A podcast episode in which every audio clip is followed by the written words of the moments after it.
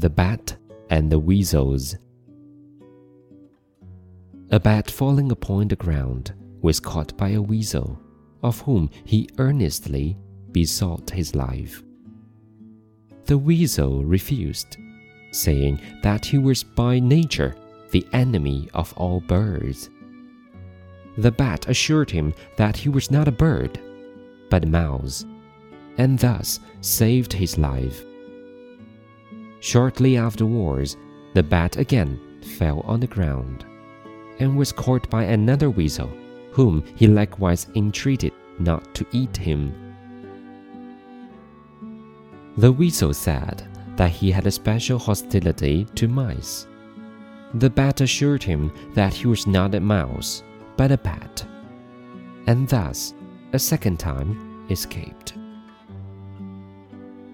It is wise to turn circumstances to good account. 今天的睡前故事就到这里了，各位晚安。